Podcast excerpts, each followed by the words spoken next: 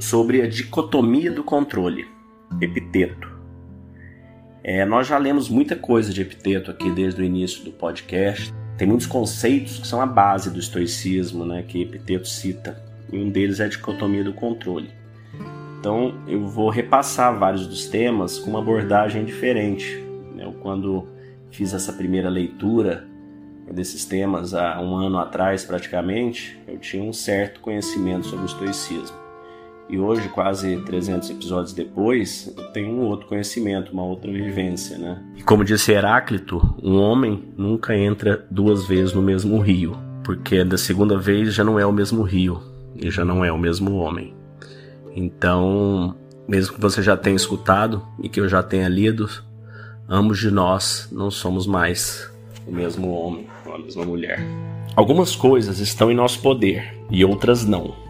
Em nosso poder está uma opinião, o movimento que fazemos em direção a algo, o desejo, a aversão, nosso afastamento de algo e, resumindo, quaisquer ações que sejam puramente nossos atos.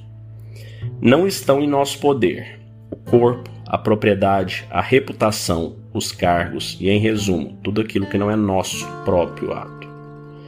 Assim digo que as coisas em nosso poder são por natureza livres, não estão sujeitas a restrições ou obstáculos. Mas as coisas que não estão em nosso poder são frágeis, servis, sujeitas à restrição, estão sob o poder de outros. Lembre-se então do seguinte: se você pensa que são suas aquelas coisas que são por natureza escravas, assim como quaisquer coisas que estejam sob o poder de outros, você será prejudicado, lamentará, ficará perturbado, culpará deuses e homens. Mas se você pensa que realmente é seu só aquilo que é verdadeiramente seu e que pensa naquilo que é do outro como realmente sendo do outro, ou seja, pertencendo inteiramente ao outro, deste modo nenhum homem jamais irá obrigá-lo nenhum homem irá impedi-lo. Você nunca culpará nenhum homem, você não acusará outra pessoa. Você não fará nada involuntariamente contra a tua vontade.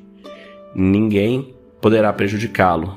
Você não terá nenhum inimigo, pois você não sofrerá nenhum dano. Bom, então aqui a gente leu mais um dos pilares, né, das bases estoicas, a dicotomia do controle. E independente do seu credo, né, dentro do budismo, Buda disse algo muito similar a isto, né? Que a razão do sofrimento humano é o desejo.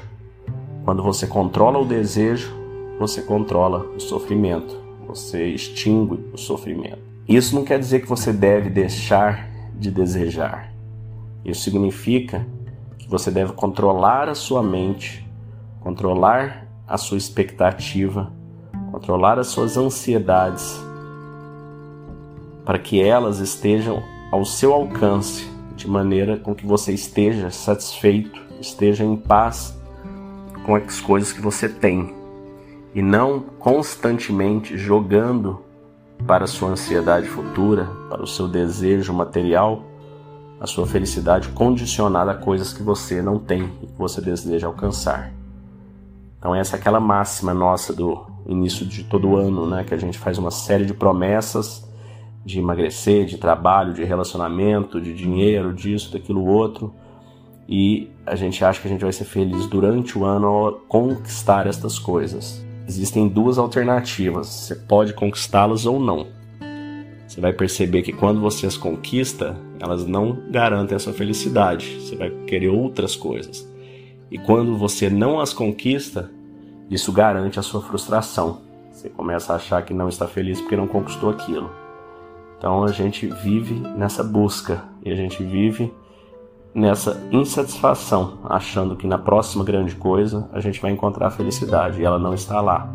Ela está dentro de você.